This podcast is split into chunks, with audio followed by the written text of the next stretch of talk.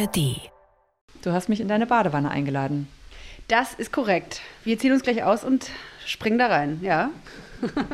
wir ziehen das durch. Ja, wir ziehen es durch, glaube ich. so, Herr Klein, jetzt sind wir fertig. Jetzt gehen wir hier wieder weg vom Bundeskanzleramt, aber. Es wird schon ein Einsatzkommando gegen uns zusammengestellt, glaube ich. Ah, da stehen ganz viele Polizisten. Gleich kommen sie rübergestürmt und wir sind schuld. Vielleicht sehen wir ja doch bedrohlich aus. Wollen wir mal versuchen, einen Lynchhof einzugeben? Ja, mach mal, mach mal. Das habe ich noch nie versucht tatsächlich. N-I-N-C-S. Richtig. Hof. Suche läuft. Keine Adresse gefunden. Tatsächlich gibt es ja im Buch auch eine Szene, wo eine Person Lynchhof ins Navi eingibt und daran scheitert. Genau. Orte und Worte. Der Bücherpodcast vom RBB. Mit Stefan Oschwart, Nadine Kreuzhaler und Anne-Dore Krohn. Willkommen beim großen Jahresfinale. Wir werfen heute einen Blick aufs neue Jahr. Auf welche Neuerscheinungen und Gäste freuen wir uns eigentlich? Und wir blicken vor allem zurück auf unsere persönlichen Highlights aus 36 Folgen Orte und Worte und auf das Literaturjahr 2023. Im April sind wir gestartet mit unserem Podcast und seitdem waren wir an 36 verschiedenen Orten. Im Schwimmbad, am Bundeskanzleramt, im Ägyptischen Museum, im Deutschen Theater. Helf mir mal, wo, wo waren wir noch? Auf Beeskow zum Beispiel, unter Apfelbäumen äh, im Mecklenburger Land und in der Badewanne. Ja, in der Badewanne. Oder im Kaffeehaus in Ljubljana, im großen gelben BVG-Bus äh, quer durch Berlin oder auf Safari durchs Burgenland auf der Suche nach Ninschhof. Stefan war echt, äh, ist weit gereist. Ja, ja, das ist natürlich auch die Idee. Wir treffen uns an Orten mit Autorinnen und Autoren, die in ihren Romanen eine Rolle spielen oder die wichtig für sie selbst sind oder sie irgendwie inspirieren. Und dieses Mal haben wir einen ganz besonderen Ort für Orte und Worte, nämlich Nadines Zuhause. Nadine hat nämlich gesagt, ich koche, komm doch vorbei. Ja klar, zur Feier. Haben wir sofort gemacht. zur Feier des Jahres, genau. Ich koche doch so gerne. Und wir essen gerne. das passt doch. Und Anne-Dore hat ähm, ja auch extra eine Torte gebacken, ne? die Orte- und Worte-Torte. Ja, Endlich kommt sie zum Einsatz. Seitdem wir Orte und Worte gegründet haben, wollte ich eine Orte- und Worte-Torte-Sendung machen. das ist einfach so ein schönes Wortspiel, wie auch immer. Ich habe jedenfalls schon viele Kuchen gebacken in meinem Leben, aber noch nie eine Torte und jetzt heute für diese Folge ist es soweit. Aber wir, wir probieren also sie erst später. Versuchskaninchen. Ja. Wie so oft, wie sie dann geschmeckt hat, äh, das hört ihr am Ende dieser Folge. Also bis gleich in Nadines Küche.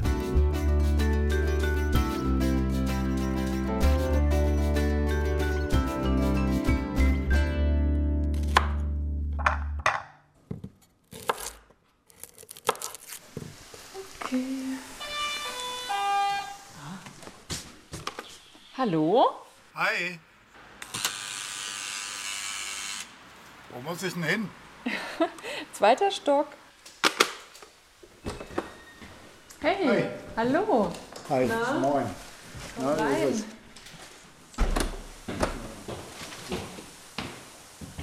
Boah, hier riecht's ja Hi. lecker. Hallo. Hallo. Na? Komm rein. Hey. Komm rein. Blick ab. Ich habe noch einen Wein. Super. Dann kann ja der Stefan hat ein Cremant mitgebracht. Ich habe zum ersten Mal Cremant gekauft. Juhu. So. Jetzt. Dankeschön. Ja, schön, dass ihr hier seid. Ja, und dass wir hier wir den, das Jahr zusammen zu Ende bringen und auch das neue Jahr zusammen anfangen. Prost. Zum Wohl auf Orte und Worte. Auf euch.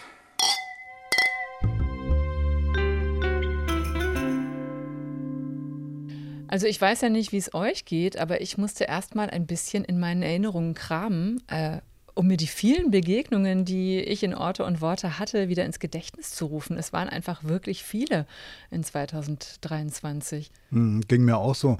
Und ich habe dann überlegt, hm, welche Begegnung war eigentlich die tollste? Und das ist ja immer schwierig mit solchen Rankings. Äh, was war denn am tollsten?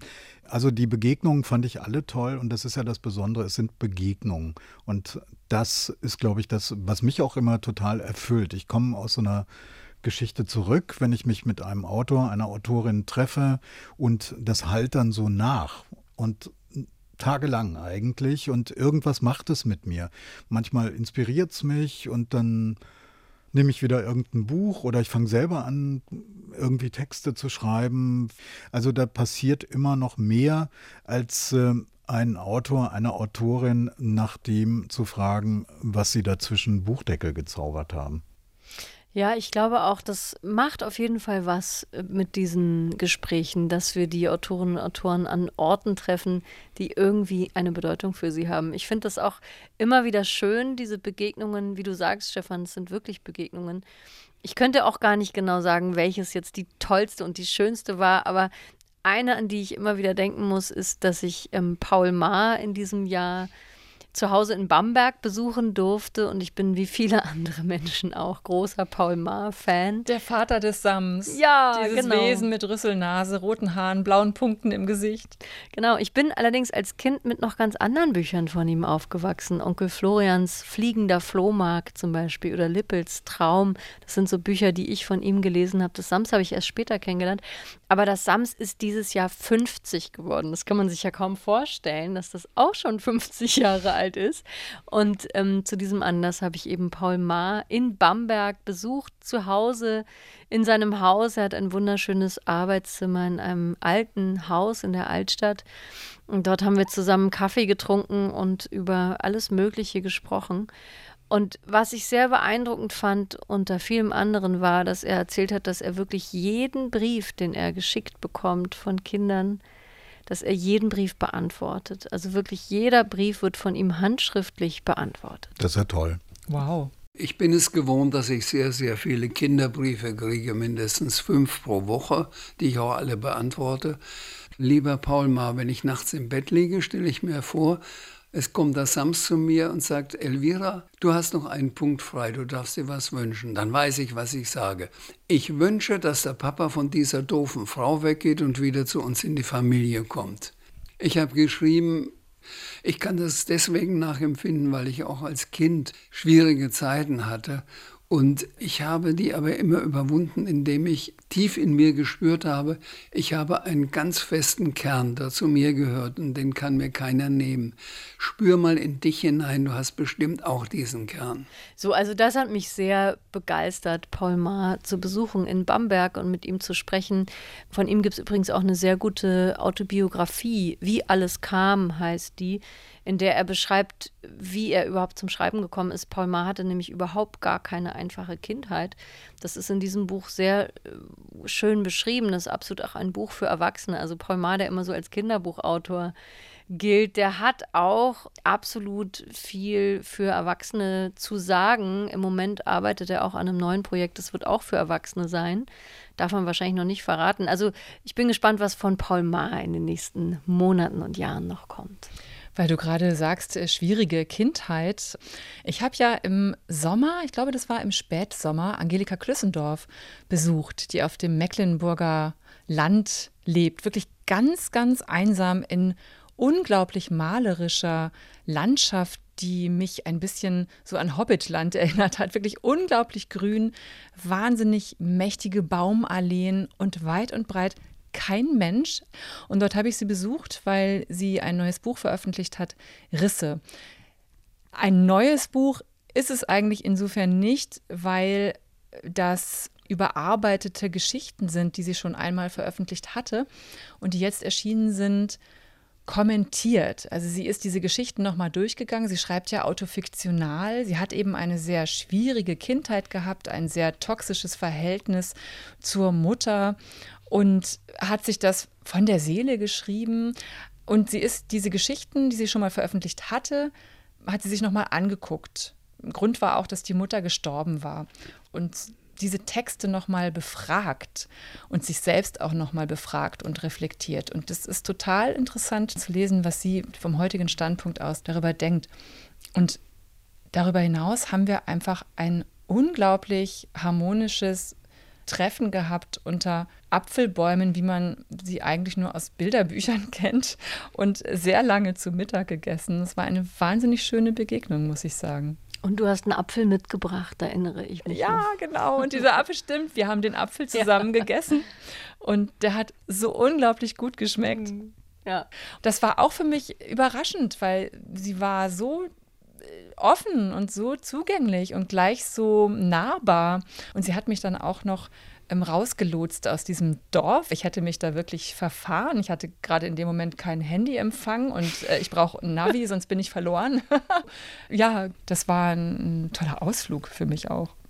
Apropos Navi, ich war ja unterwegs mit Johanna Seebauer ähm, auf der Suche nach Ninschhof und ähm, da haben wir einfach mal den Test gemacht. Ich habe ins Navi Ninschhof eingegeben und äh, wollte mal gucken, naja, vielleicht ist es ja drin. Es war natürlich nicht drin, aber es war dann total witzig, als wir da im Burgenland, das ist ja das Grenzgebiet zu Ungarn, unterwegs waren auf der Suche nach Ninschhof. Und ständig waren wir dann mal in Ungarn und äh, dann wieder in Österreich. Und es hat für mich natürlich auch persönlich eine Bedeutung, weil mein Vater 1956 auch dort über die Grenze gekommen ist äh, nach dem Aufstand und äh, da sind wir eben den ganzen Tag äh, unterwegs gewesen und wir hatten sofort einen total guten Draht. Jetzt sind wir schon wieder in Ungarn. Hä? Wir wollten noch zum Kanal, aber der das Kanal ist, ist, absurd. Die, der Kanal ist doch die Grenze. Also ich habe jetzt echt so ein, so ein gewisses Nincho-Feeling hier jetzt langsam. Wir fahren ständig über irgendeine Grenze. Entschuldigung. Ah, scheiße. Ich glaube, Oh, ich glaube, ich habe uns in die falsche Richtung gelenkt. Wir müssen ja. ja. in den Süden, da ist der Kanal. Okay, passt. Entschuldigung, Stefan. Ich habe mir ja mal überlegt, ob ich nicht so Schilder basteln soll, wo Ninschhof draufsteht. und die hier irgendwo im Gebüsch verstecken. Ne? So dass es vielleicht irgendwann mal jemand findet. Wir hatten eine Menge Spaß miteinander, viel gelacht. Und ähm, dann sind wir dann am Ende noch in Ungarn gelandet, waren da noch zusammen essen.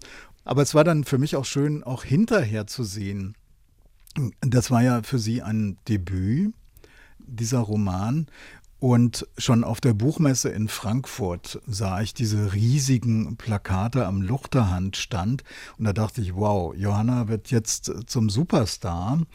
Und Tatsache, also Sie hat mir dann hinterher erzählt, wir sind auch weiterhin im Kontakt, wie die Verkaufszahlen so sind und das Ding geht durch die Decke. Ja, und ich gönne es ihr total. Es ist wirklich ein schönes Buch.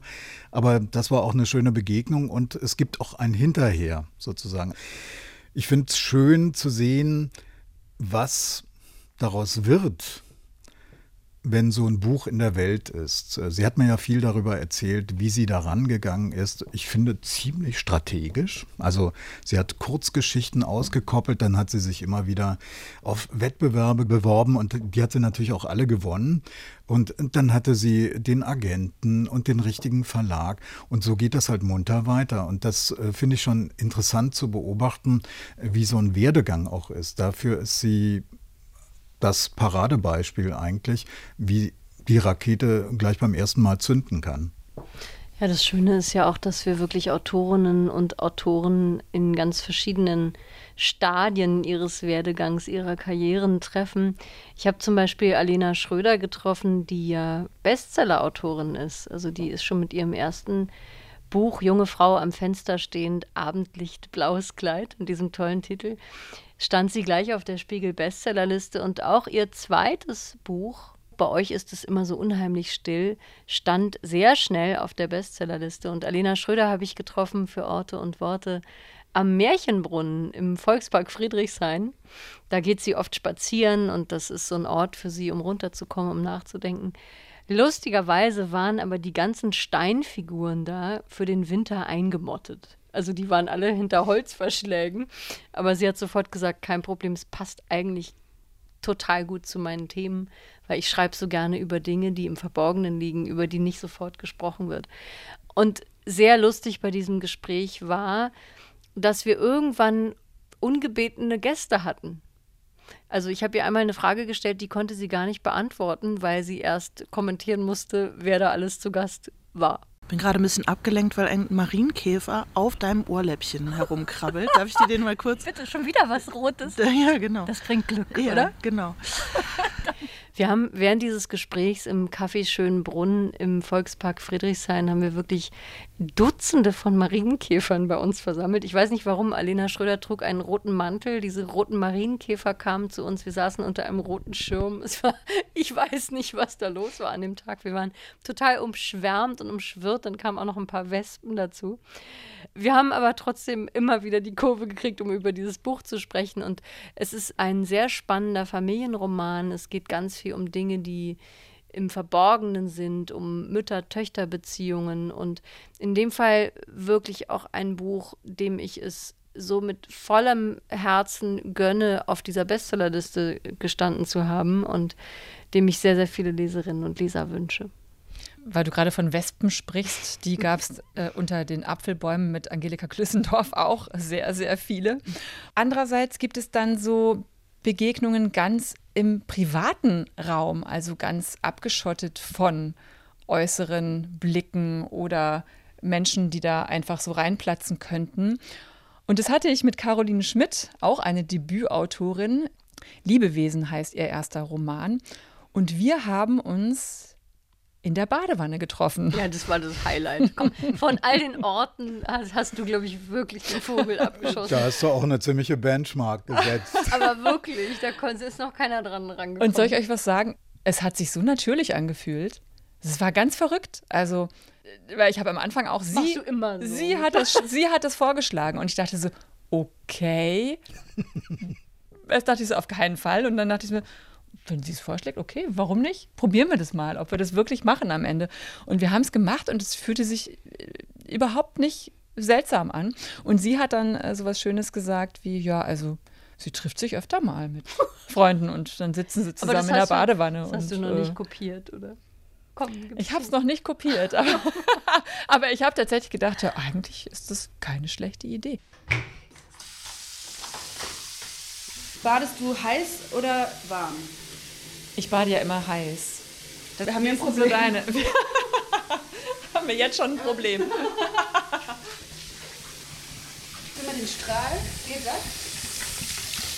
Ja, okay. Hast du dich schon mal mit einem fremden Menschen gleich in die Badewanne gelegt? Also vielleicht nicht mit einem gänzlich fremden Menschen, aber ich saß durchaus schon mit verschiedenen Leuten in der Badewanne. Und mir ist jetzt auch aufgefallen auf Lesungen, dass das wohl nicht so eine ganz universelle Erfahrung ist. Also ich glaube, einige baden noch immer alleine. Aber das klingt auch dann immer so aufgeladen und so sexuell, aber oft ist es einfach, dann geht man halt baden und guckt sich an und liest oder so. Ich finde das eigentlich eine sehr schöne Freizeitbeschäftigung. Das war eine wirklich, also erstaunliche Begegnung. Mhm. Ja. Aber es zeigt ja auch, ähm, diese Begegnungen verändern ja nicht nur die Autoren und Autorinnen oder machen was mit denen in der Begegnung, sondern sie machen ja auch was mit uns. Also das tritt ja mitunter auch äh, eine ganze Menge los. Ja, und es ist auch interessant, man kann ja dann auch mal reflektieren über Interviewsituationen generell. Ich finde, so etwas führt dann auch dazu, dass man dann nochmal reflektiert, wie fragt man eigentlich oder wie sitzt man sich eigentlich gegenüber, was gibt es da für Dynamiken und diese Routine zu durchbrechen, mhm. die ist wirklich total. total wichtig und die macht auch was mit mir oder hat dann auch was mit mir gemacht als Fragerin. Also wenn man plötzlich selber dann in der Badewanne sitzt, im Bikini, mit dieser Autorin, die man gar nicht kennt, dann ist man auf gleicher Ebene plötzlich. Das ist total, das fand ich total interessant. Ja. Also ich finde auch, ähm, es sind eigentlich im klassischen Sinne gar keine Interviews, die wir führen, sondern es sind Gespräche. Ich weiß nicht, wie es euch geht, aber mein Magen knurrt. Ich habe es eben schon gehört. ich würde vorschlagen, lass uns mal was essen, oder? Ja. Okay. Ich, äh, ich, ich mache mal die Vorspeise warm. Oh ja.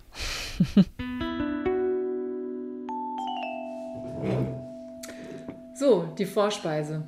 Erbsenrahmsüppchen mit Brie-Croutons. Mm. Super aus. Ja, lecker. Oh. Können wir das öfters machen? ja, gerne. Guten Appetit. Ja, danke. Ich auch. Schmeckt super. War mega. Das freut mich. Hm, was ist denn dieser Kick?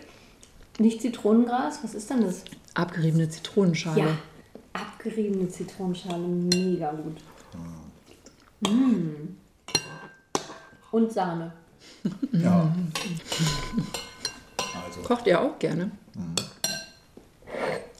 Bei dir waren wir auch schon mal, Stefan, ja. zum Essen. Damals Pasta, die war auch toll.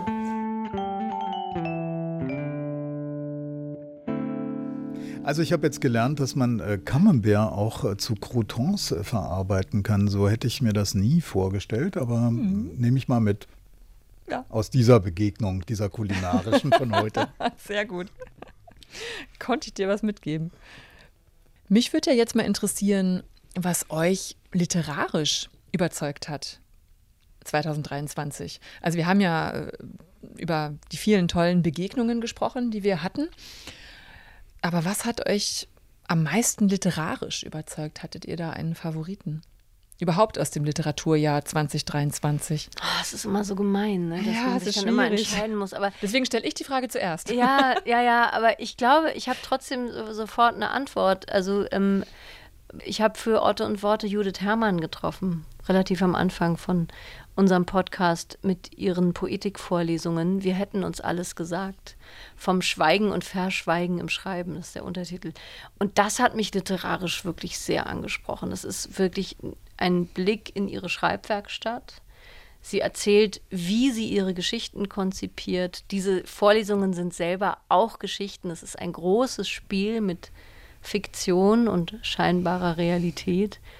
Sie sagt zum Beispiel, dass natürlich immer, wenn sie ich schreibt, dass sie das natürlich selbst ist und ein Absatz später steht dann, natürlich bin ich das nicht. Also sie spielt die ganze Zeit damit und es ist großartig gebaut, wahnsinnig unterhaltsam zu lesen und man hat das Gefühl, man lernt schon mehr über Judith Herrmann. Man weiß allerdings niemals, weiß man es bei ihr, was man jetzt für bare Münze nehmen kann. Aber darum geht es auch gar nicht. Das ist das Schöne an diesem Buch. Es ist vollkommen egal, diese Frage zu stellen, was ist jetzt echt und was nicht.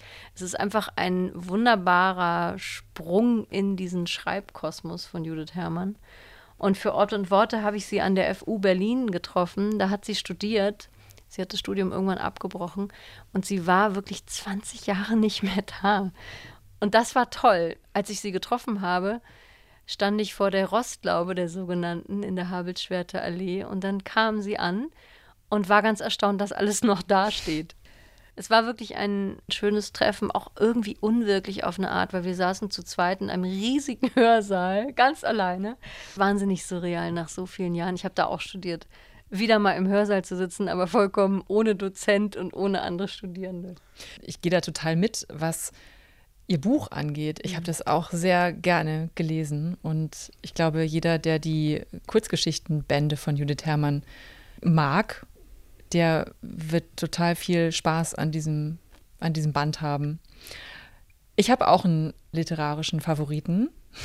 Also es gibt wahnsinnig viele gute Bücher, die ich gelesen habe, aber eins hat mich wirklich lange danach auch noch beschäftigt und tut es auch immer noch. Und das ist Die Verwandelten von Ulrike Dresner.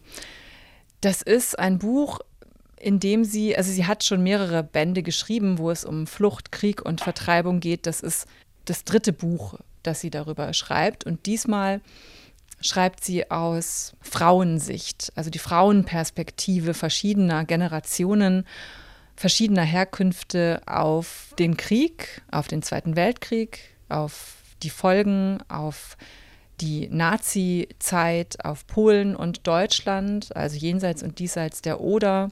Die Oder als Fluss spielt auch eine große Rolle in dem Buch, als Landschaft, als auch Seelenlandschaft. Und es ist ein sehr, sehr vielschichtig gestaltetes Buch, das mit vielen Formen jongliert und ich weiß nicht, ob es mich so beschäftigt hat, weil ich, wie viele andere auch, eine Oma hatte, die eben auch aus Schlesien kam und die damals eben auch mit ihrer Familie weggehen musste die mir Zeit ihres Lebens immer von ihrer Kindheit dort erzählt hat und die tatsächlich auch nach dem Krieg irgendwann, da hatte sie schon erwachsene Kinder, aber tatsächlich Kontakt aufgenommen hat zu der polnischen Familie, die dort in dem Haus dann lebte, wo sie aufgewachsen war. Und aus dieser Begegnung hat sich eine Freundschaft ergeben tatsächlich. Die haben sich, äh, solange meine Oma lebte, auch Briefe geschrieben. Ich weiß nicht, ob es das war, was mich auch nachhaltig beschäftigt hat. Aber ich finde, sie schreibt auch so wahnsinnig. Sie ist ja auch Lyrikerin und ich finde, das merkt man auch ihrer Sprache an. Also die, die Sprache ist sehr kraftvoll, sehr bildstark. Es hat mich sehr sehr beschäftigt und ich finde es wirklich schade. Sie war für den Preis der Leipziger Buchmesse äh, nominiert, hat ihn aber nicht bekommen und dann war sie für den Deutschen Buchpreis gar nicht mehr nominiert und ich finde, sie hätte ihn wirklich verdient gehabt will damit nicht sagen, dass die, die ihn bekommen haben, ihn nicht verdient haben. Nee, aber, aber kann ich mich nur anschließen. Es ist ein sehr starkes Buch, absolut. Und es gibt auch eine Begleitausstellung von ihr über Frauen im Krieg, über Flucht und Vertriebene, über Vergewaltigung, über alles Mögliche, eben über weibliche Biografien und wie weibliche Biografien eben auch die Geschichte erzählen können. Also es ist alles ungeheuer reflektiert und wie du sagst, Nadine, sehr sprachmächtig, sehr lyrisch, Ganz, ganz tolles Buch. Absolut, kann ich dir nur zustimmen. Und ich finde eben, weil du es gerade ansprichst, gerade diese Kriegsverbrechen, die Vergewaltigungen, die ja jetzt auch wieder, man hat es jetzt gerade mitbekommen nach dem Überfall der Hamas auf Israel am 7. Oktober, auch da kommt ja raus, was den Frauen dort angetan wurde, die entführt wurden.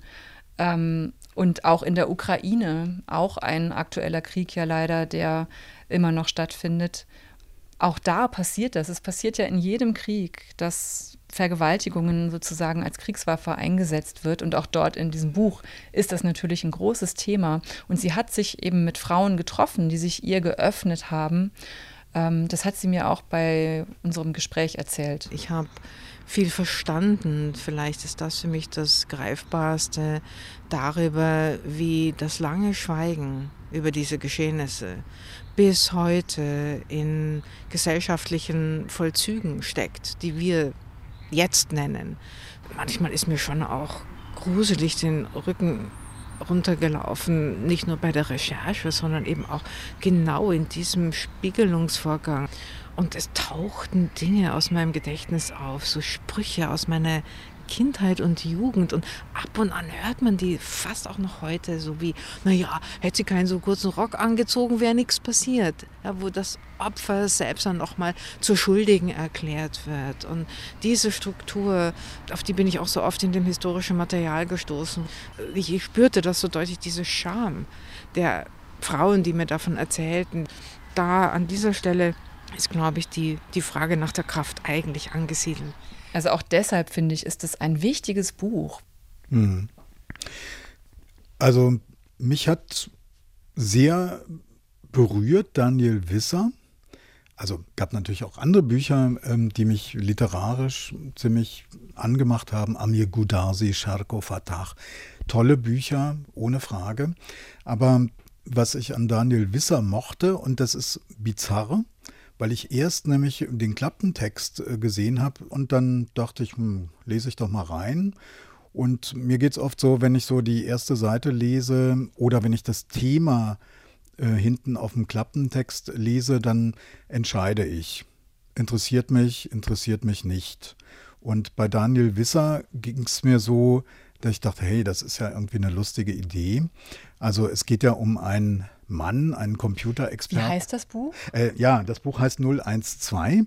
Und ähm, in diesem Buch, da geht es darum, dass ein Computerexperte, der Krebs hat, sich einfrieren lässt. Und äh, nach 30 Jahren mitten im Lockdown wacht er wieder auf. Er wacht auch deswegen auf, äh, weil seine Ex-Frau, die mittlerweile mit seinem früheren Kompagnon verheiratet ist, äh, nicht mehr bezahlen wollen für das Einfrieren.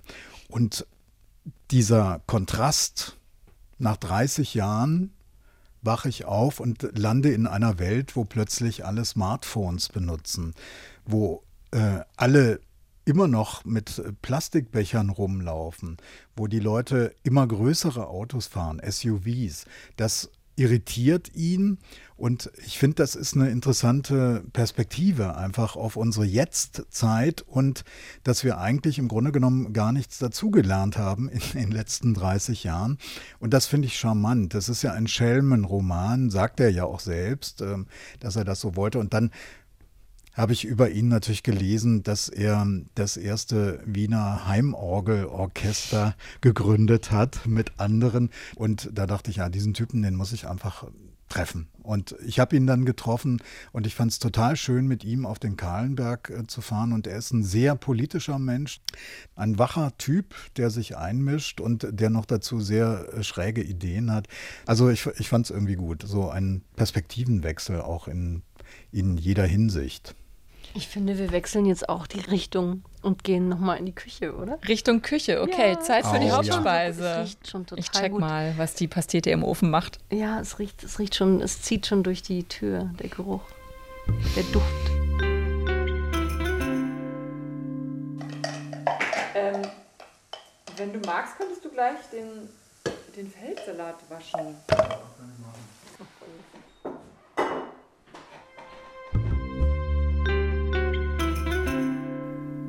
Verdauung ein bisschen anzuregen, reden wir jetzt äh, weiter über das Literaturjahr 2023 und was uns beschäftigt hat in diesem Jahr. Und dazu gehört bei mir jedenfalls eine Begegnung, die ich hatte mit einer israelischen Schriftstellerin. Ich habe sie getroffen, es geht um Lissy Doron, ich habe sie getroffen, bevor der Terroranschlag der Hamas, der Überfall der Hamas auf Israel passiert ist. Und zwar, ich glaube, zwei oder drei Wochen vorher. Wir haben uns getroffen, weil sie ein neues Buch hat. Nur nicht zu den Löwen heißt der Roman. Und wir haben uns getroffen in Kreuzberg, wo sie ihren Zweitwohnsitz hat. Also sie lebt eigentlich immer zwei Wochen im Monat in Tel Aviv und da, wo sie auch herkommt. Und zwei Wochen im Monat in Berlin. Und dann, zwei Wochen später, der 7. Oktober, der Überfall der Hamas auf Israel. Und alles war plötzlich anders. Und mir war klar, ich, also erstmal habe ich natürlich mir Sorgen gemacht, weil ich wusste, Lissy ist wieder in Tel Aviv. Sie war wieder abgereist und nicht mehr in Berlin. Sie hat da Familie, sie hat ihre Tochter lebt da, ein Sohn von ihr lebt in Berlin. Also es ist auch da sehr aufgeteilt zwischen diesen beiden Städten und Cosman. Also habe ich sie kontaktiert und erstmal gefragt, wie, geht's dir denn? Und dann habe ich also erstmal erfahren, okay, es geht ihr gut. Und sie war gerade, als wir uns geschrieben haben, war sie gerade dabei, zu versuchen, aus Tel Aviv nach Berlin zu fliegen. Und dann war mir aber auch klar, für unseren Podcast muss ich sie noch mal treffen. Ich kann jetzt nicht dieses Gespräch so hm. lassen, wie es war. Und wir haben uns dann auf der Frankfurter Buchmesse wieder getroffen. Und das hat mich sehr berührt. Also zwei Wochen nach diesem Überfall, nach diesem Kriegsbeginn fand diese Buchmesse statt. Und man hat das wirklich gespürt, finde mhm. ich, äh, dass das ganz frisch war. Das war gerade erst passiert. Alle standen noch ganz unter diesen Eindrücken und waren aufgewühlt. Und so war es auch mit Lissy Doron. Und sie hat mir dann erzählt, wie es ihr ging. On a personal level, I'm very emotional. Auf einer persönlichen Ebene? Ich bin sehr emotional. Ich muss mir eine völlig neue Identität aufbauen. Ich bin wie zerbrochen. Ich spüre, dass ich mein Land verloren habe. Ich spüre, dass ich das Gefühl verloren habe, einen sicheren Hafen zu haben. Ich war so damit beschäftigt, in den letzten Monaten unsere schreckliche Regierung zu bekämpfen und die Demokratie zurückzubringen. All meine Energie ist da reingeflossen, in dem Wissen, dass ich in meinem Heimatland sicher bin. Was an Schabbat passiert ist, ist eine Katastrophe. Ich kann nicht schlafen, ich esse kaum, was ganz gut ist. Ich habe zwei oder drei Kilos verloren. Aber ich mache mir Sorgen, ich habe Angst. Ich habe keine Worte, um meine Gefühle zu beschreiben. Als Tochter von Holocaust-Überlebenden kenne ich das. Wir haben ja schon über meine Biografie gesprochen. Mir war versprochen worden, dass Israel ein Schutzraum für jüdische Menschen sei. Das ist es nicht mehr. Es ist einfach nur ein Desaster und ich weiß noch nicht, wie ich darüber hinwegkommen und eine andere Zukunft aufbauen soll, mit dem Gefühl, eine Heimat zu haben. Ich ringe um Wörter. Im Moment bin ich ein Flüchtling in meinem eigenen Land. Lissy Doron sagt das. Ich finde ja, es gab viele dieser Begegnungen auf der Buchmesse. Ich weiß nicht, wie es euch ging, aber ähm, es gab einige Podien, es gab einige israelische Autoren und Autorinnen, die halt in Deutschland leben, die halt mhm. dort zu Gast waren und überall auch gesprochen haben. Und es gab Diskussionen. Ja, auch. Ne? Ja, aber ich hatte den Eindruck, ähm, dass ähm, die Buchmessenleitung ähm, gerne die Debatte ausgetreten hätte und dadurch kam sie erst mit Macht nach oben. Das zeigte sich ja an dieser dann verschobenen Preisverleihung für die palästinensische Autorin Adania Schibli.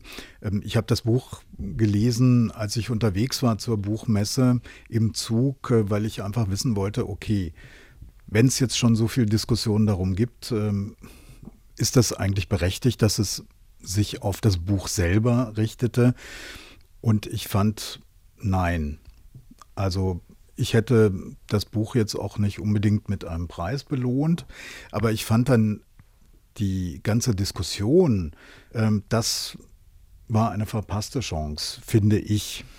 Ja, es haben halt alle versucht, alles richtig zu machen. Und dieses Buch, von dem du gerade gesprochen hast, das heißt Eine Nebensache, ist im Bärenberg Verlag erschienen und es geht um die Vergewaltigung und um den Mord an einem arabischen Mädchen in der Negev-Wüste durch israelische Soldaten, und zwar im Jahr 1949. Und parallel gibt es auch noch eine weitere Handlungsebene von einer Palästinenserin, die diesen Vorfall 50 Jahre später recherchiert. Also das ist so ähm, kurz zusammengefasst die Handlung. Und das ist natürlich ein sensibles Thema. Gleichzeitig habe ich auch gedacht, gerade jetzt wäre es gut, über so ein Buch intensiver zu sprechen, weil es eben zeigt, was machen gewalttätige Konflikte mit Menschen, was passiert in solchen Konflikten in allen Zeiten, egal auf welcher Seite man dann steht sozusagen. Ich finde es ein sehr, sehr wichtiger Beitrag und ich war froh, muss ich sagen, über die Reaktionen von einigen Autorinnen und Autoren, denn der Penn Berlin hat dann eine Lesung spontan veranstaltet. Da haben wir uns auch alle getroffen. Das war sehr eindrücklich. Da haben jüdische Autorinnen und Autoren aus diesem Buch von Adania Schibli gelesen, unter anderem Deborah Feldmann, Eva Menasse, Sascha Mariana Salzmann, und haben eben diesen Text an sich nochmal zu Wort kommen lassen. Das war für mich einer der großen, starken Momente dieser Buchmesse, der, finde ich, einfach symptomatisch dafür stand, sich nach Möglichkeit, wenn es irgend geht, die Hände zu reichen.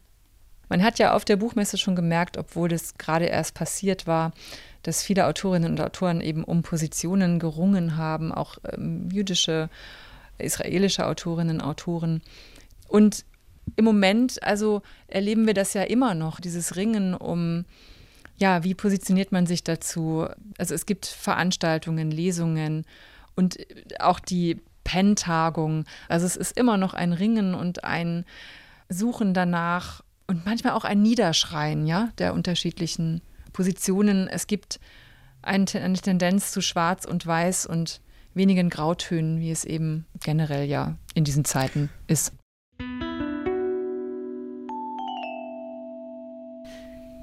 So, wir nähern uns jetzt ja langsam der Orte und Worte-Torte. Oh, ja. Ich wollte es nochmal sagen. Nachtisch. So, und die große Frage ist ja, was kommt jetzt? Auf welche Bücher freuen wir uns? Auf welche Gäste freuen wir uns. Ja, genial, oder? Ein neues Jahr liegt vor ja. uns mit so, so vielen Büchern, durch die wir uns durchlesen dürfen. Und vor uns stehen auf jeden Fall 52 Folgen, Orte und Worte. Also wir werden 52 Begegnungen in diesem Jahr wieder haben. Ich muss sagen, ich freue mich wahnsinnig auf eine Verabredung, die ich schon getroffen habe. Ich treffe mich Anfang Januar mit Iris Wolf, eine ähm, Autorin, die im Banat geboren wurde und als Kind mit ihren Eltern nach Deutschland ähm, übersiedelt ist und ihr Roman Die Unschärfe der Welt 2020 war auch schon ein sehr europäischer Roman, weil sie eben immer auch diese Ost-West-Grenzen beschreibt, dieses Aufwachsen im kommunistischen Regime Rumänien. Und darum wird es auch in ihrem neuen Roman gehen, der heißt Lichtungen, eine Geschichte der Freundschaft und ich freue mich sehr auf die Begegnung mit ihr. Wir treffen uns an der Gedenkstätte Berliner Mauer und zwar angelehnt an das Thema Bleiben und Gehen. Das spielt in diesem Roman Grenzen nämlich eine große Rolle. Und ich habe schon Natascha Kramberger getroffen. Ich wollte sie eigentlich besuchen auf ihrem Biobauernhof in Slowenien, aber das hat dann doch nicht geklappt, weil das finde ich äh, total interessant an ihr. Sie ist eigentlich Journalistin, ist aber dann wie die Jungfrau zum Kinde zu einem Biobauernhof gekommen in Slowenien. Sie lebt aber mit Hauptwohnsitz in Berlin und ist ausgerechnet im Winter, wenn es hier grau wird, äh, immer in Berlin. Und hier schreibt sie auch viel. Sie hat jetzt ein neues Buch äh, geschrieben, Mauerpfeffer. Das ist eigentlich ein Essay über den Klimawandel. Und sie beschreibt es aus der Perspektive der Bäuerin. Sie hat die großen Überschwemmungen in Slowenien im Sommer erlebt, äh, war davon auch betroffen. Und das beschreibt sie auf eine Art, die originell ist, die sensibilisiert für das Thema Klimawandel und das aber auf eine Art, die nicht belehrend ist, sondern auf eine Art, die Hoffnung macht. Und das wird im Januar dann auch eine Folge Orte und Worte sein. Ich glaube, die wird euch auch Spaß machen. Und ich freue mich sehr auf den neuen Roman von Haruki Murakami. Ich habe fast alle Bücher von ihm gelesen. Und er wird nächstes Jahr 75 und belohnt sich und uns mit einem neuen Roman. Ich freue mich sehr darauf und kann es gar nicht erwarten. Und ich habe mich mit seiner langjährigen Übersetzerin Ursula Gräfe verabredet, um über den Murakami-Kosmos zu sprechen und auch über die Orte, die in seinem Schreiben eine Rolle spielen und diese verschiedenen Welten, die er verknüpft, dieses Abgründige in all seinen Werken und auch dieses Buch klingt wieder sehr danach. Es geht um geheimnisvolle Bibliotheken, um eine ummauerte Stadt und mehr weiß ich auch noch nicht, aber im Januar dann mehr. So, jetzt sind wir am Ende dieser Folge und der große Moment ist gekommen. Wir werden die Torte enthüllen. Anne-Dore hat eine Torte gebacken. Zum ersten Mal in ihrem Leben eine Orte- und Worte-Torte. und hier ist sie. Wow. Da da! Sieht super aus. Sternschnuppen, Orte und Worte mit bunten Buchstaben. Was ist das hier? Ist das Marzipan? Nee, das sind Mandelsplitter. Wow. Und es ist, muss ich noch dazu sagen, es ist eine Spekulatius-Schokoladentorte. Hammer. Wie schmeckt sie? Anne-Dore, hier ist ein? Messer. Oh Gott, soll ich das jetzt echt anstellen? Okay, Ja, bitte. Ich mach's jetzt. Ich, so. Das ist aber schwer zu schneiden. So, ihr Lieben. Schmeckt die? Oh, ein Traum. Ein Traum? Mhm. Okay, Ich probiere jetzt auch mal. Wow. Ist sie gut? Meine erste Torte. Wow. Boah. Mmh. Oh, so lecker. Oh. So, also Torte für Orte und Worte. Das ist schon mal ziemlich gelungen. Auf ein neues mit euch. Ich freue Ja. mich drauf. Ich mich auch auf die nächsten 52 Folgen im nächsten Jahr von Orte und Worte. Ich hoffe irgendwann auch wieder mit Torte. Schön, dass ihr heute hier wart, bei mir in der Küche. Das war der Orte und Worte Jahresrückblick und auch ein kleiner Ausblick auf das, was kommt im neuen Jahr 2024. Und ich kann nur sagen, ich freue mich drauf mit euch auf die nächsten Folgen Orte und Worte. Ich finde vor allem, wir müssen diese Torte weiter essen. Deswegen würde ich sagen, wir hören jetzt auf. Genau. Und wie immer findet ihr die Informationen zu den Büchern, die wir euch heute empfohlen haben und über die wir gesprochen haben, in unseren Show Notes und auf der Homepage von RBB Kultur und RBB24 Inforadio. Und uns, also Orte und Worte, findet ihr wie immer in der ARD Audiothek und bei Apple. Liked uns, teilt uns, sagt es weiter. Mundpropaganda ist auch erlaubt. So, und in unseren Mund kommt jetzt nichts mehr als Torte. Und vielleicht noch ein Schluck Wein. Wir sagen Tschüss. Ich bin Anne-Dore Krohn. Und ich bin Nadine Kreuzhaler. Und ich bin Stefan Oscher. Ciao. Tschüss. Orte und Worte. Der Bücherpodcast vom RBB. Redaktion Nadine Kreuzhaler. Technik Barbara Hingst. Sounddesign Robin Rudolph. Eine Produktion von RBB Kultur und RBB 24 Inforadio.